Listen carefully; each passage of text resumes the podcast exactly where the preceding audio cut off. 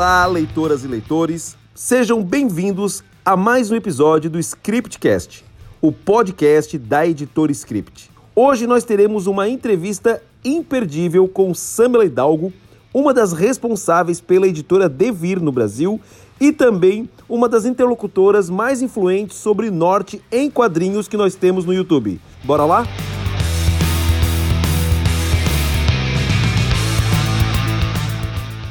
Uh, hoje o bate-papo vai ser sobre mercado editorial. É, estamos enfrentando aí um problema seríssimo por conta da Covid-19, mas me parece que o que nós vamos conversar hoje que não é só este o problema que nós estamos já no mercado editorial brasileiro. Já estamos trazendo outros problemas já de um certo tempo é, por conta de uma série de outros problemas, como o aumento do dólar, questões de distribuição.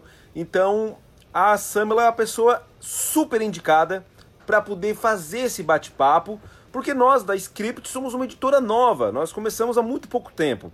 Nosso primeiro trabalho foi em dezembro de 2018, né? A nossa editora vai fazer dois anos agora. Enquanto a Devir está entre as três grandes editoras brasileiras, juntamente com a Panini e com a Mitos.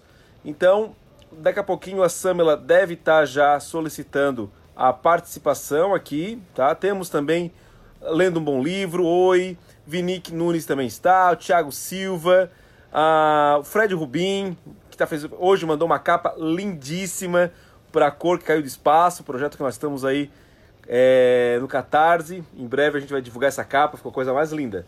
Olá, Samela, tudo bem? Olá, tudo bem? Primeira, primeiramente, eu quero te agradecer imensamente por ter aceitado esse nosso convite, tá? Muito obrigado. Tu sempre Obrigada. tens um coração muito grande, muito carinhosa com todos os nossos convites. Então, muito obrigado mais uma vez por ter aceitado, tá? Valeu mesmo. Prazer meu estar aqui. ah, que bom. Samara, me conta um pouquinho. Nós temos um padrão aqui na, nesse cafezinho script, que é sempre tentar conhecer primeiro o nosso convidado, uhum. para depois iniciar o bate-papo. Então, assim, todo mundo, quem não conhece, acaba conhecendo, né? É, Samara, conta para nós um pouquinho. Quando é que tu começou a trabalhar nesse mercado de quadrinhos? Assim, como é que foi essa transição? É, foi em 2016, né, que eu, que eu entrei na Devir como assistente editorial, que eu fui contratada. Uma amiga minha da faculdade, nessa época eu cursava produção editorial, né? Ah, e, legal.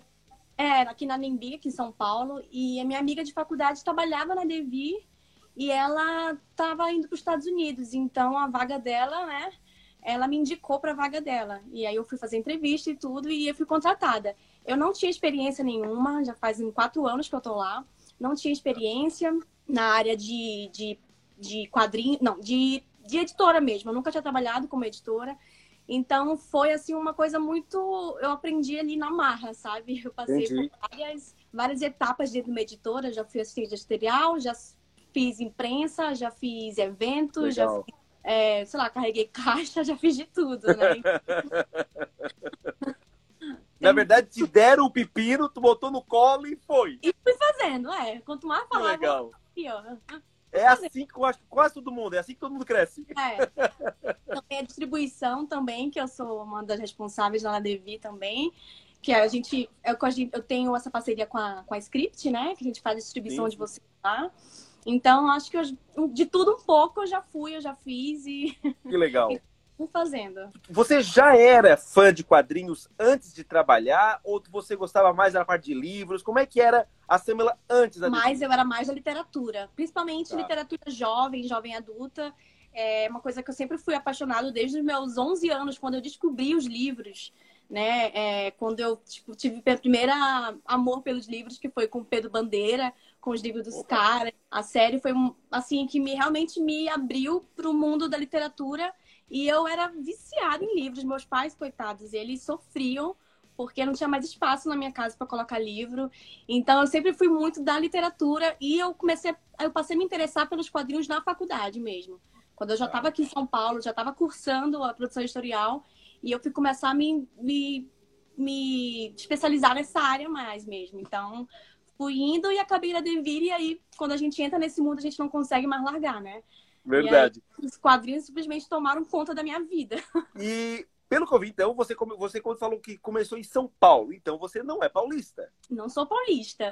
É da onde? Nos conte. Eu sou amazonense, sou uma manauara com muito orgulho. Eu acho que todo mundo que me segue está é, tá cansado de saber, porque eu falo muito sobre isso, que eu sou do Amazonas, eu sou uma mulher do norte, e é uma coisa que eu gosto muito de comentar, de falar, porque é, realmente eu quero que as pessoas saibam que existe vida é, fora de São Paulo dos quadrinhos. então é uma coisa que realmente me orgulha muito e é isso. Eu sou, sou de Manaus e estou aqui em São Paulo há cinco anos. É, Samela, tem uma pergunta que eu sempre sei que é uma pergunta muito boba que as pessoas fazem quando vão entrevistar uma mulher, que é como é que é ser uma mulher editora? Como se a mulher editora tivesse uma categoria diferente de um homem editor, né? Então, assim, é, é aquelas perguntas bobas, machistas, que são feitas geralmente para mulheres. Uhum. Porém, tem uma pergunta que eu acho importante ser feita. Como é que é a questão de uma pessoa que vem do norte uhum. para a região sul-sudeste, que a gente sabe que existe todo um preconceito, é, que graças a, graças, eu falar graças a Deus, mas graças a, a todo mundo, na verdade, que está mudando isso, né? Sim. É, mas ainda é muito forte nisso. Como é que foram os seus obstáculos como uma mulher que do norte, uma pessoa do norte que chegou em São Paulo para desbravar este campo de trabalho? Foi muito muito louco, porque é, realmente quando eu vim para São Paulo, eu vim sozinha, né? Eu não conhecia muita gente aqui, eu não tenho família aqui. Então, eu vim sozinha e foi muito de foi foi assim, foi meio difícil me entender aqui como funcionavam as coisas em São Paulo, né? Porque as coisas andam muito rápido em São Paulo, acontecem tudo muito rápido e tudo acontece aqui em São Paulo. Então, algumas é. coisas é, muito culturais que as pessoas não me entendiam pela minha cultura e eu também não entendi Paulo. Algumas coisas que eu falava, algumas gírias, a minha forma de falar, né? Meu sotaque. Então, acho que as pessoas quando eu falava que eu queria ir na Paulista, as pessoas já sabiam que eu não era daqui, né? Porque eu acho que o sotaque Entendi. já entrega. Entendi. Mas é, eu na faculdade tinha algumas piadinhas, né? Do tipo, ah, olha que bonitinho como ela fala. Ah, você Entendi. vinha sentada numa onça, essas coisas. Mas é, eu sou eu sou muito, eu não levo as coisas para casa, né? Eu acho que eu tenho puxado ser minha mãe. então, eu já dava uma, eu já cortava e meio que parava. Tá certo. Legal, legal. Na verdade, é, foi mais por essa área meio cultural mesmo, de me entenderem, de saber, de conhecerem como era Manaus, porque muita gente não conhece, não sabe o que, que é, tem aquele estereótipo, né, de do que é Manaus, que a televisão mostra. Então, acho que as pessoas passaram a conhecer, a gostar mais, a se interessar pela região norte, porque é uma coisa que eu disse, né? Eu tô sempre falando sobre isso, eu tô sempre postando coisas relacionadas a isso. Então, acho que isso vai gerando interesse nas pessoas de realmente quebrar esse estereótipo de como nós somos lá. E nós não somos todos índios, somos, né? Ou somos e com muito orgulho nós somos. Que, que é muito difícil se fizer um, um mapeamento genético de qualquer pessoa no país não Sim. ter esse traço, né? Exatamente. Né? Então, esses dias eu, eu tive o desprazer de. Nos dias de hoje, por isso que quando eu faço esse tipo de pergunta, às vezes ela pode parecer um pouco demodê, tipo assim, sério, nós estamos falando de preconceito cultural de região norte, sul, nos dias de hoje. Gente, eu tive o desprazer de deixar de seguir uma pessoa que era colega minha de faculdade, que eu nem imaginei que fazia uma coisa dessa, fazendo postagens absurdas nesses momentos aí polarizados. Só que, para piorar, a cereja do bolo foi hashtag culturariana. Sabe, assim, então, quer dizer, nós estamos falando de uma coisa que era de 45, lá da Segunda Guerra.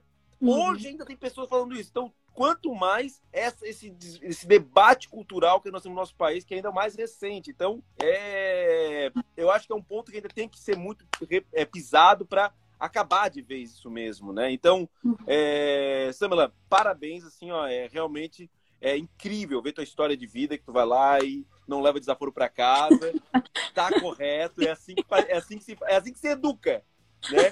Minha mãe, minha mãe que sempre falou, se tu não educar no amor, tu, edu, tu educa na porrada. Na dor, né? Na dor. Fala muito isso. né? Mas vamos voltar então agora um pouquinho ao mercado de trabalho. Uhum. Ah, certamente a Devir é uma das eu estava conversando um pouco antes de você chegar, a Devir está entre as três grandes editoras do país, juntamente com Panini e com a editora Mitos, né? Acredito que são as três maiores hoje no nosso país. É...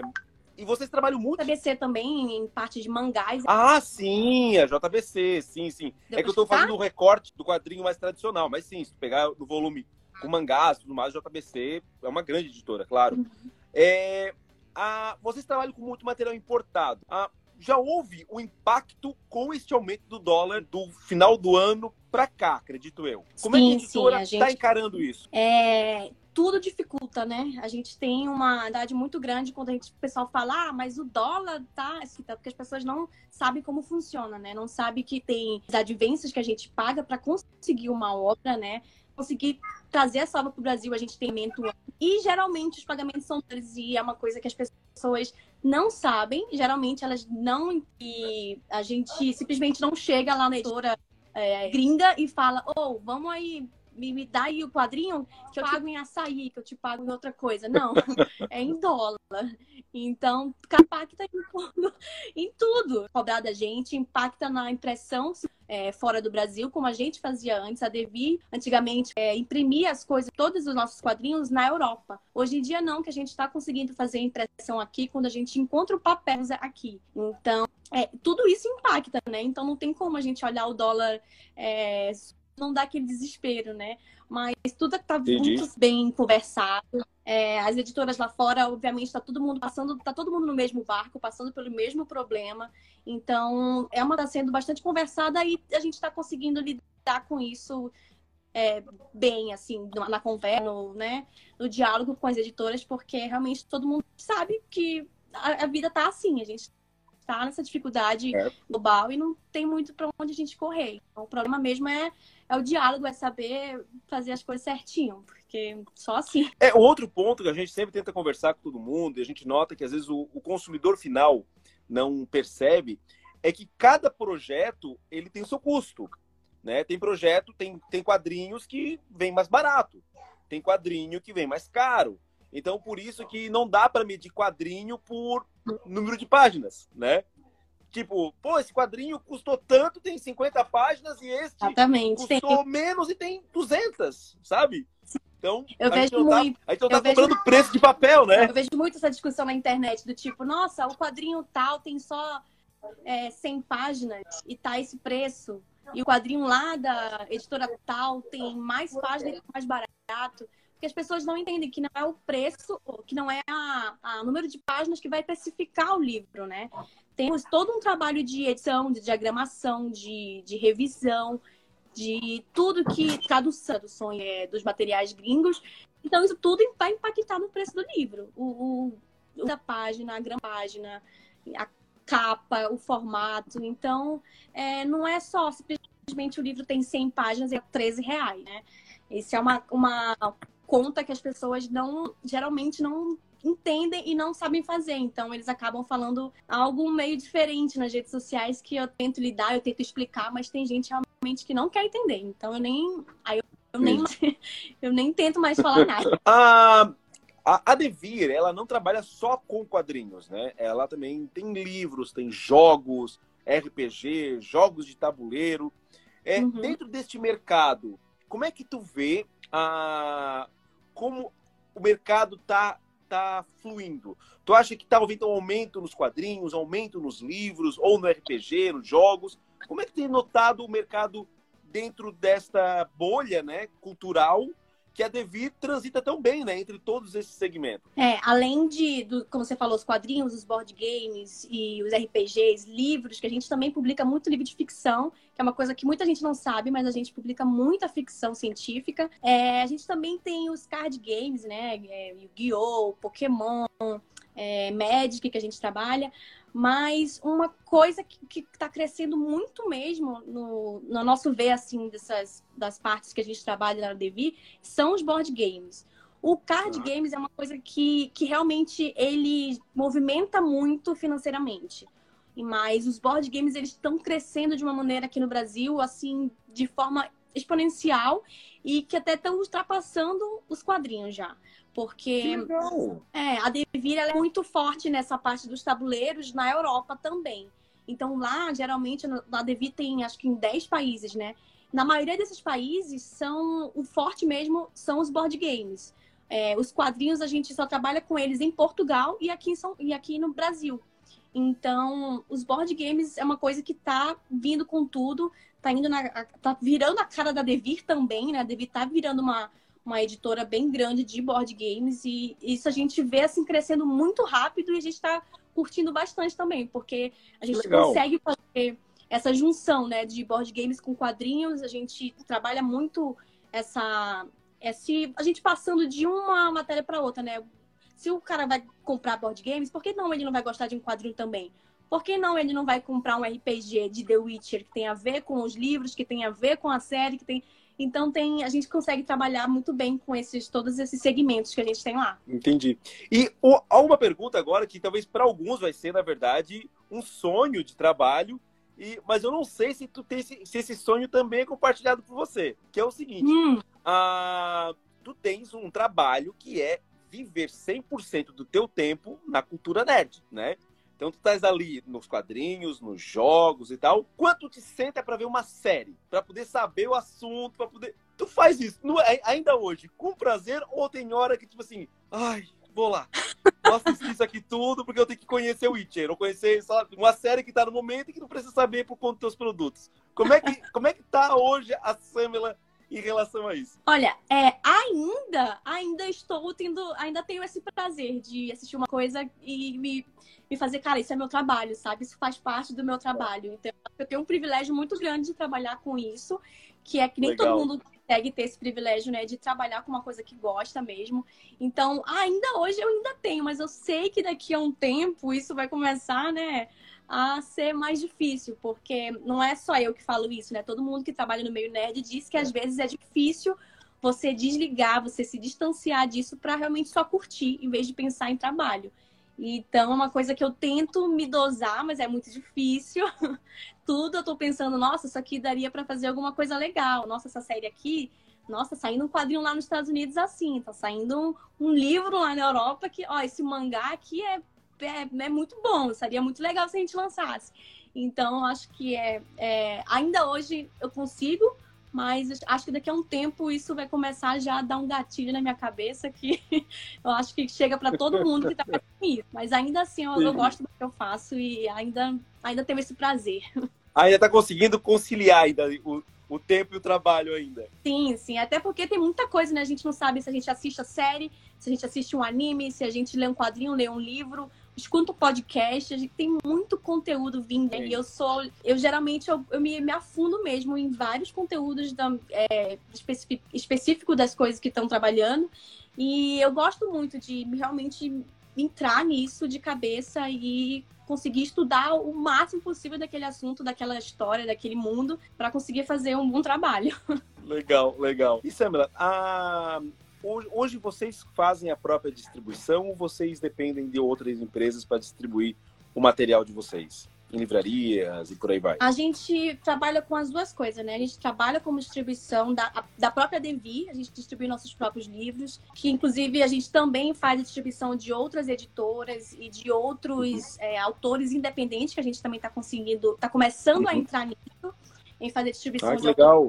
Autores porque a gente quer realmente que as, que as coisas cheguem, né?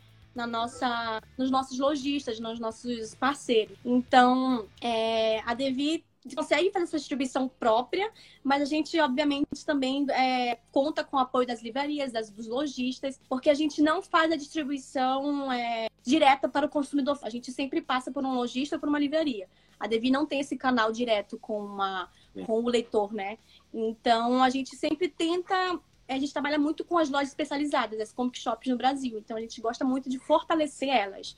É, então, a gente está sempre querendo fazer alguns eventos que tenham a, as lojas como é, coisas principais, né? Porque a gente tem que enfrentar e ajudar elas, porque a gente sabe que o caminho da, no mercado editorial hoje em dia está muito difícil, principalmente agora que a gente está com uma crise mundial, não é. só né? E a gente já estava passando por uma crise no mercado editorial desde 2016, 2017.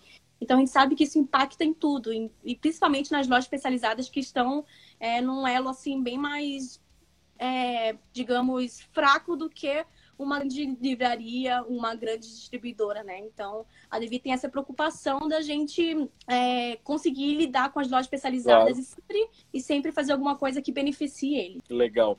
Porque eu fiz essa pergunta porque é o seguinte, a, a gente, como tu mesmo já pontuou, as livrarias, as lojas especializadas estão nessa, na, no contato direto com o consumidor por N fatores, custo de impostos, custo é, de locação do espaço físico, que é cada vez mais caro, é, encargos trabalhistas. Então, a loja ela tem um custo operacional muito alto, né? E elas já vinham já de uma situação financeira já complicada ao longo do tempo, pouca reserva, e agora, essa situação da, do Covid acaba sendo quase que um tiro de misericórdia Sim. pro lojista, né? Que já estava hum. numa situação fragilizada. Então, eu fiz essa pergunta porque eu queria saber qual é o retorno que os lojistas estão dando para vocês sobre essa situação.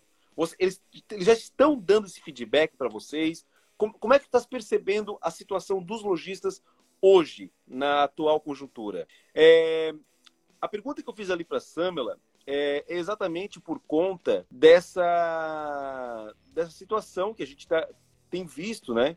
As pessoas, as livrarias está passando e então seria muito importante a gente ter esse feedback de uma editora grande como a Devir, que certamente deve ter uma outra percepção sobre tudo isso. A Samela já voltou. Oi, deu certo agora a conexão de novo? Deu.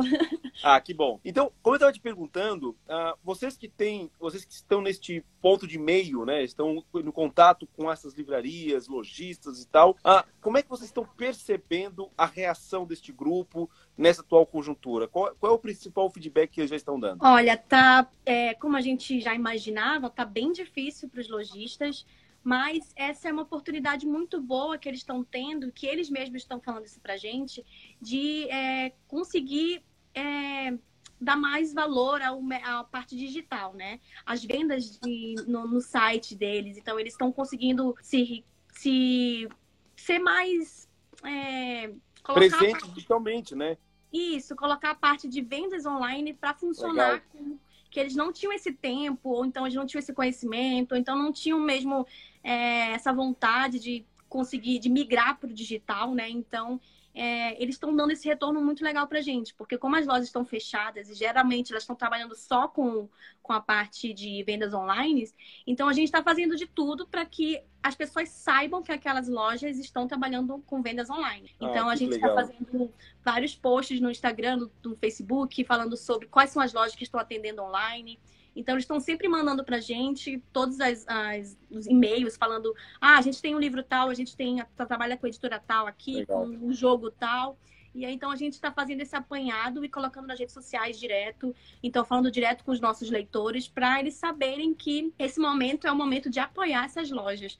Porque elas precisam da gente. Então, a Devi tem que consegue fazer esse, é, esse, esse caminho, né? Que legal. Então, mas está sendo bem, eles estão conseguindo se manter. Então tá, ah. tá bem por enquanto. É, tá pesado, mas o pessoal tá conseguindo então. Que bom, fico feliz de saber disso. A hum. pessoal que tem aqui, isso é muito importante para as comic shops, realmente, Ricardo, porque a, uhum. para eles são é, é, aquilo que nós estávamos conversando esses dias, a é a forma que a pessoa tem de ali no local, no espaço, pegar um quadrinho, um livro, um jogo, folhear. Então, para todo mundo é muito importante a manutenção deles, né? Para própria próprias editoras. Uhum. Então, é, é, muito importante tê-los, né, como na ponta do mercado. Então, realmente, o que puder ser feito para poder protegê-los é, é essencial. É, é justamente a gente. Ah, desculpa. Não, não, pode falar, desculpa. Não, é que a gente é, tem esse, essa preocupação muito grande com os lojistas, porque a gente sabe que eles são nossos maiores parceiros. Porque o pessoal tem muito essa coisa de, ah, como é que o lojista tal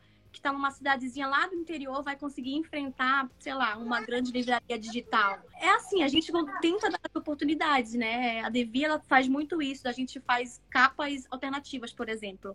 Então, ah, uma capa alternativa, uma capa a gente usa só com vendas para livrarias e outras só para vendas com comic shops. Então, se você quiser... Ah, que legal! É, é bem legal, porque se você quiser aquela capa específica, você só vai encontrar na Comic Shop. Você não vai encontrar numa livraria Nossa. da vida grande por aí. Então você vai ter que ir lá, então vai ter que entrar em contato com eles para conseguir aquela capa. Então é uma coisa que a gente se preocupa muito em fazer, que é realmente dar essa oportunidade para que eles consigam combater ou então estar no mesmo patamar assim de vendas, né, com essas grandes livrarias que a gente sabe que é difícil. É verdade. É, nos Estados Unidos, a, não me falha a memória, o nome da empresa era Diamond, que é a que fazia uhum. a distribuição da DC, da Marvel, e ela meio dia mandou mensagem, olha, não vou conseguir pagar as contas, meio que vou fechar a operação, é, alguns estão dizendo que talvez ela esteja em negociação com uma outra rede inglesa que talvez absorver a operação. Mas a DC é uma que parece que já começou a mandar correspondências para os lojistas para poder saber como é que funciona, para talvez fazer uma distribuição direta, que é como vocês da Devir já fazem, né? Uhum. É... Então, na verdade, esse feedback que tu está tendo e essa solução é pelo fato de que vocês já têm esse contato direto com eles, né? Isso, isso. É, é uma a Devi trabalha há muito tempo já como distribuidora de. A gente começou Legal. com uma distribuidora, verdade, né? A Devi começou sendo uma distribuidora de, de bis é, gringos. Então, é, quando ela decidiu virar editora com RPG, naquela época lá, que eu não era nem nascida, quando ela começou com isso, é, a gente tinha essa ligação já com muito com o mercado gringo, então a gente sabia que lá eles faziam desse jeito, a distribuição deles funcionava desse jeito, né? Com as, com as... Eles tinham esse, esse contato muito forte com as lojas, então a gente decidiu implementar aqui também. A gente usou esse modelo deles para fazer aqui. Então a gente tem essa, essa base, esse ação direta com os lojistas é muito bom, porque a gente consegue realmente ter esse termo, essa, essas situações. Legal. E Samela, estamos é, indo para nossa reta final. Ah, me diz uma coisa, qual quadrinho que você já participasse da publicação, que já estava na casa, que tu uhum. tens um carinho especial, assim, que tu gosta muito da Devi? Tu consegue dizer um, um, título? Deixa eu ver. Eu sempre falo do, eu sempre falo do Liga Extraordinária de 1898, porque é, foi um trabalho de equipe que a gente teve ali, encabeceado pelo editor, que era o, o Leandro Luiz Delmanto, que é um baita, um grande editor de quadrinhos, acho que um dos maiores do Brasil. É, é então, é, sem dúvida. Ele é sensacional. Então, quando a gente começou, a gente sentou a equipe inteira para fazer aquele projeto de que a capa virava jogo de tabuleiro, e que tinha, várias, tinha páginas em 3D, e que tinha várias coisas lá dentro. Então, foi um projeto bem grande e ousado que a gente teve. E foi muito legal participar disso. E é Moore, né? Simplesmente não tem como fazer, não tem como falar que não foi bom participar e não tem um carinho especial para um projeto do Moore. Então, é acho é que tem, tem essa, eu tenho esse carinho muito grande. Pela... Uma, uma das, uma das é, séries mais elogiadas da Devir é Saga, né? Acredito uhum. eu, né? E vocês estão praticamente junto com o conteúdo americano, né? Então, o público brasileiro está lendo a mesma coisa quase que o público americano dessa série, que é maravilhosa. Quem não leu, tem que ler. É é um, já é um clássico moderno, né? Já é um clássico é. moderno. Ah, além do de Saga, que seria uma, uma escolha, digamos assim, mais fácil de ser feita, né? Porque Saga está é, tá sendo bem conhecida. Que outro quadrinho moderno da, da Devir você acha que as pessoas têm que descobrir? Que talvez assim ainda talvez não tá tão, tão falado, mas, cara, aquilo ali é muito bom. O que, que tu indicaria? Olha, eu sou muito suspeita para falar, porque tem um quadrinho que eu amo, que eu gosto muito da Devi, que é um dos meus preferidos, eu acho que é meu preferido, que é a série Lumberjanes. Eu não sei se muitas pessoas não conhecem. conheço. Ó, oh, não conheço também. É, é incrível, porque ela conta a história de cinco meninas que vão pro acampamento, escoteiras, tudo de que é para acontecer de sobrenatural acontece nesse acampamento. Muito engraçado, ela é muito bem feita e ela é escrita pela é, Noel Stevenson, que é a que faz a Xirra da Netflix, né? É a moça que está encabeceando uhum. isso. E ela fez Nimona também, que saiu pela Intrínseca. Então, é, é um, ela já é bastante conhecida, né, a, a Noel. Mas o quadrinho Lumberjay, eu acho que é um quadrinho que as pessoas deveriam muito ler, principalmente as meninas, porque é uma coisa muito engraçada e você se vê ali, sabe, pré-adolescente. É um quadrinho infanto-juvenil, então tem esse também, esse lance de, além de ser um quadrinho feito por mulheres, com personagens femininas, é um quadrinho engraçado. Já tem cor, a gente vai dar continuidade. Então, eu espero que todo mundo conheça e saiba e leia sobre é, o Lambert, porque realmente é uma das minhas, minhas favoritas do Devi. Quem não conhece, procure. Que legal. legal, legal. Acabei de mostrar aqui umas cenas aqui que tem na, no site de vocês. E uhum. realmente é muito bonito o traço delas. Eu, eu, acho que ela ganhou algum Eisner, né? Que tava vendo ali na capa. Ganhou, acho tem que foi no primeiro. Ou esse é o terceiro. É... Eu acho que você mostrou o terceiro volume. É, tem um é, selinho ali do Eisner. Sim. Que legal. E, Samela, para a gente poder encerrar aqui, qual é uma forma boa para você poder entrar em contato contigo? Principalmente os quadrinistas, quiser mandar alguma mensagem, alguma dúvida, qual é o canal da Devir ou o seu pessoal? Como é que para poder entrar em contato? Qual é a melhor forma? É via e-mail, Facebook? É, eu acho que tem três formas que são que é que é mais fácil e mais rápido, né, da, da resposta, que é o meu Twitter, porque é uma coisa que eu tô sempre lá. Eu estou no Twitter online 24 horas por dia, porque eu também estou no Twitter da Devi, então eu fico é, monitorando o Twitter da Devi e também, né, meu lá. Então acho que é muito mais fácil você me encontrar no Twitter ou no Instagram, tá. que, eu, que é meu Twitter, na verdade, é Samela Hidalgo, com dois O's no final. E o meu Instagram, por aqui também, eu tô online. Ou pelo Instagram da Devi, que a gente realmente também consegue responder todo mundo. E se for uma coisa mais assim, que precise realmente passar por e-mail, etc., precisa de uma aprovação de alguém, aí pode mandar no imprensa.devir.com.br, que é o e-mail da imprensa que eu também sou responsável lá, então estou sempre respondendo todo mundo por lá.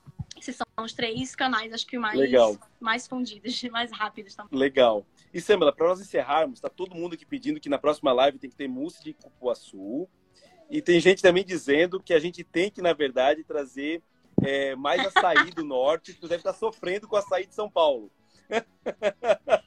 Olha, uma coisa que eu que aprender a, a, comer foi sair daqui, porque não é a mesma coisa. foi difícil, foi difícil encarar. E eu vou ser bem sincero, porque aqui no sul a, gente traz muito açaí do norte. Uhum. Quando eu fui para São Paulo comer açaí, eu vim com aquele açaí que a gente tá acostumado a comer aqui, né? E, gente, era muito doce. Era muito doce. É muito... Ele, já, ele já vinha meio que pronto, sabe? Uhum. Aí eu pedi, aí, aí eu pedi assim, não, então me traz um pouquinho de granola para poder dar uma batida nesse açaí aqui, que ele tá muito doce, tá, tá meio estranho. Aí, em vez de me trazer uma granola integralzinha, uma granola boa, me trouxeram uma granola também industrializada, que era Nossa, mais doce ainda. Eu, pá, não dá, cara. Todo mundo fala pra mim, Samela, eu vou te levar no melhor lugar de São Paulo pra tomar açaí. Aí eu vou lá, pra... é a mesma coisa. Ai, que trabalho. É muito diferente o açaí daqui pro açaí do norte. É muito diferente. O gosto Ó, quando, é... vier pra, quando vier pra Comic Con de Floripa, nós vamos te levar para comer um açaí daqui para ver se passa pelo teste de qualidade. Aí tu Agora sim. Se, se o nosso está bom. Agora a, a Comic Con Floripa me conquistou. Tá bom. Fechou então. Tá. Isso uma, uma última coisinha ah, para nós encerrar nossa live. É aceitável açaí com leitinho ou é uma invenção desnecessária? Olha, com a saída aqui do Sudeste, vocês podem colocar o leitinho, por favor, porque ajuda a engolir o esse açaí daqui. O da do norte tá. não precisa colocar, não, tá? Deixa, toma puro mesmo, porque é perfeito. Tá bom, então. Samela, muito obrigado por tudo, valeu pelo carinho, tá? Muito obrigado pela tua atenção. As pessoas aqui participaram demais nessa live. Acho que vamos ter que marcar um outro dia, fazer uma outra live de novo, porque eu acho que o assunto foi pouco. Tem uma, as pessoas estão perguntando muito. É, gente, muito obrigado. Beijo para todo mundo. Samela, muito obrigado Obrigada de coração. Valeu por tudo, tá? Gostei muito de obrigado participar. mesmo, tá? Toda vez que precisar que de para fazer a live, pode me chamar que eu tô aqui. Vamos chamar assim, vamos chamar assim, tá? Um grande abraço para todo mundo. Obrigada, ah, uma pergunta. Antes que alguém fizer uma pergunta que é importante. O açaí do norte é menos doce? É, menos doce, menos doce. E muito mais gostoso, diga-se de passagem. É, eu, eu não, eu, eu ainda, nós não trouxemos a Samela para fazer o teste de qualidade aqui no sul. Mas aqui no sul, o nosso açaí é assim, ó. É a polpa da fruta, aí tens a opção de botar xarope de Guaraná. E aí tu foi botar pouco, ah. um pouco mais tal. Ela não vem junto. Não vem junto a, a polpa já com, com xarope. Com algumas exceções, só alguns lugares que tem. Geralmente, uhum. a polpa é pura. Tu come a polpa pura, e aí um pouquinho só de xarope. Eu que sou diabético, por exemplo, eu peço botar só um pouquinho para não ficar tão amargo, sabe? Só para dar um Mas gostinho, né? Só para dar um gostinho, né? Perfeito, gente, me leve próxima vez, viu? Pode deixar. Um abraço a todo mundo, hein? Tchau, gente. Tchau, Tchau Samela. Muito obrigado por ter participado deste podcast. É uma honra ter você aqui e até o próximo Scriptcast, o podcast da editora Script.